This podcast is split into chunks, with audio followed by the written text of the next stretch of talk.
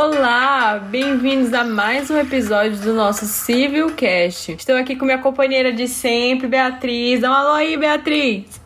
Oi, Nayane. Oi, pessoal. Vamos começar com o episódio falando do nosso amado direito civil. E o assunto desse episódio de hoje será sobre o quê?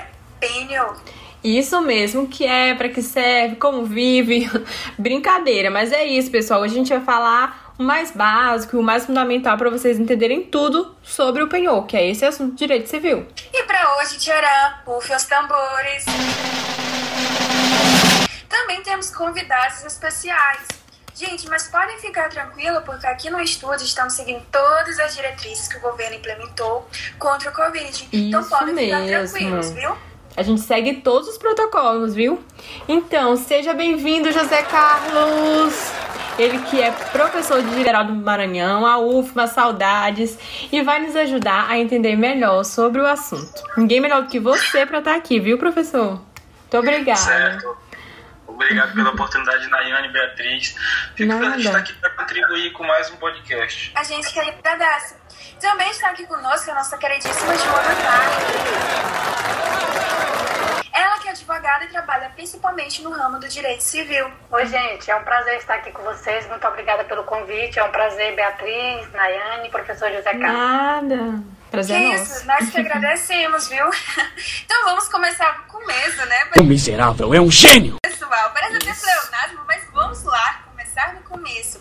Primeiramente, professor, poderia explicar pra gente qual é o significado, qual é o conceito de penhor? Pois bem, Beatriz. É, o penhor é um termo jurídico que define a transferência de um bem como garantia de um débito. É, o penhor é um direito real, né? É, por exemplo, quando há um acordo de obrigação de pagamento, caso que haja uma dívida, por exemplo, uma garantia material é oferecida pelo devedor ao credor. É, se o acordo for descumprido, este credor tem o direito ao bem empenhado como forma de pagamento. Professor, rapidinho. É, nessa questão aí, por exemplo, quando o bem empenhado, o valor dele for superior da dívida, o que acontece? Ó, muito bem. É, olha só, os bens empenhados, eles devem ter valor equivalentes ao valor da dívida. Caso contrário, pode haver a causa de enriquecimento ilícito de uma das partes. Ah, agora eu entendi! Hum, entendi. E outra coisa, é uma confusão recorrente entre penhor e penhora, que são ali palavras bem próximas. Então você pode me explicar, Joana, qual é essa diferença, o que, que é cada um? Posso sim, Nayane. Penhor é o bem que é oferecido ao credor pelo devedor como uma forma de garantia do cumprimento de- da dívida, como o professor José Carlos já falou. Ou seja, ele ocorre de forma voluntária e habitualmente como forma de contrato. E a penhora é um ato judicial de apreensão dos bens do devedor para que o pagamento da, da dívida assumida seja cumprido, ou seja, ela é determinada pela justiça. Então, a penhora ela é emitida por um juiz e determina que os bens penhorados fiquem restritos e sejam diretamente atrelados à dívida. Hum, então deixa eu ver se eu entendi. O penhor seria então o objeto que é dado como garantia e já a penhora seria o ato de apreensão desse bem, a concretização. É isso? Isso mesmo, a penhora é uma ação judicial e o penhor é uma forma de garantia de uma dívida que o devedor dá para o credor, de forma espontânea. Ah, ótimo, entendido. Então, pessoal, uma novidade aqui do nosso podcast é agora a gente tem um espaço para responder as perguntas de vocês. Então, antes da gente gravar o episódio, a gente abre um espaço lá na nossa página do Twitter para perguntas recorrentes sobre o assunto que vai ser gravado na semana.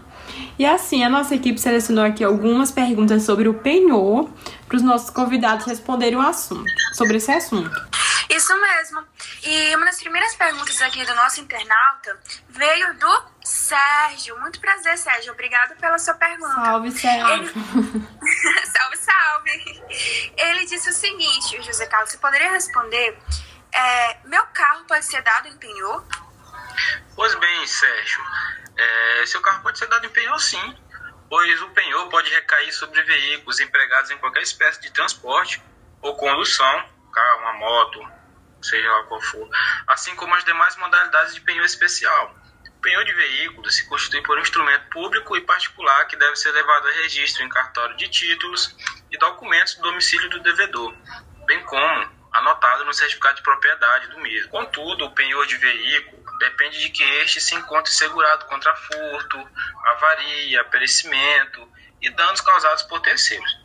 É, o prazo para que termine, encerre essa, essa questão do penhor de veículos, é de dois anos, prorrogável por mais dois anos. Hum, entendi. Olha aí, galerinha, qualquer dívida que vocês tiverem é só empenhar o carro de vocês, hein? Hashtag fica a Meu dica. Deus, ela tá pensando em empenhar o carro, tá endividada, né?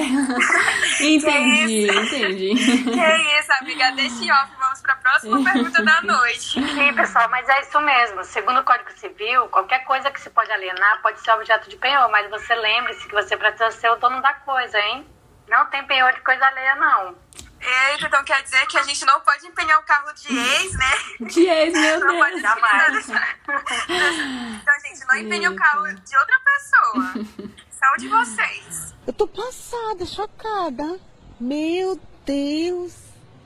Jesus. Ah, é, exatamente.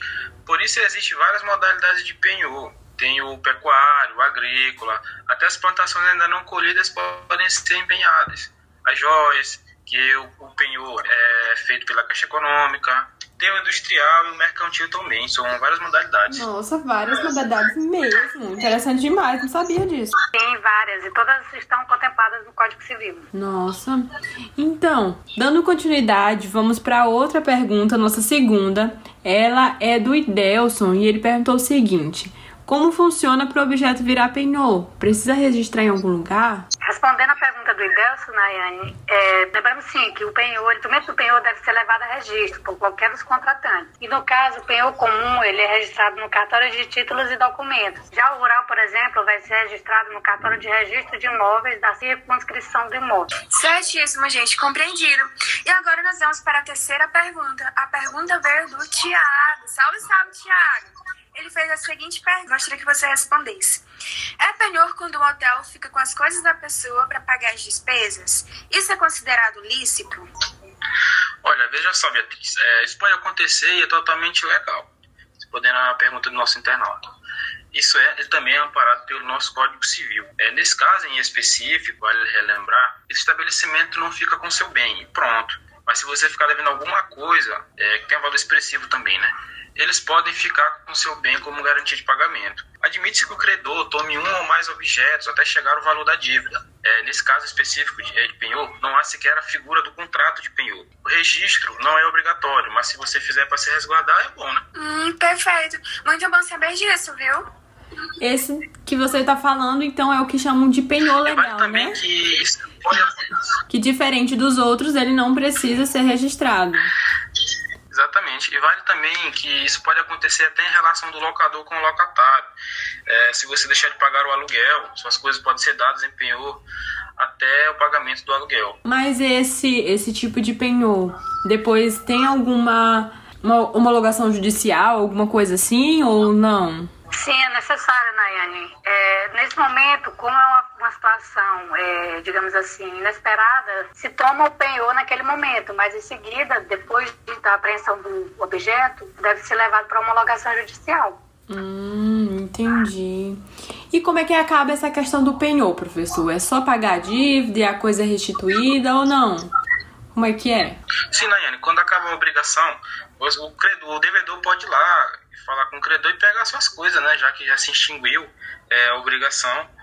É, quando há a questão também do direito de retenção do credor perante o devedor, ele se extingue quando há o pagamento. Lembrando, pessoal, que não, deve- não devemos deixar de esquecer de averbar o cancelamento do registro do penhor no cartório de títulos ou no cartório de imóveis, certo? Não podemos esquecer disso, para ficar bem Ah, é confirmado que a dívida está quite, né? Está paga. Sim, sim. Interessante, Joana.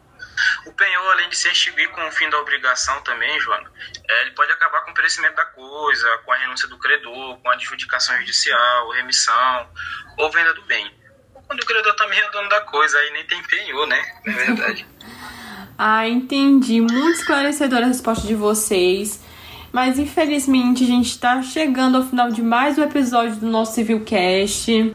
É, gente, infelizmente. Mas hoje, olha lado bom, hoje debatemos muito sobre penhor. Espero que vocês tenham entendido sobre esse assunto tão importante.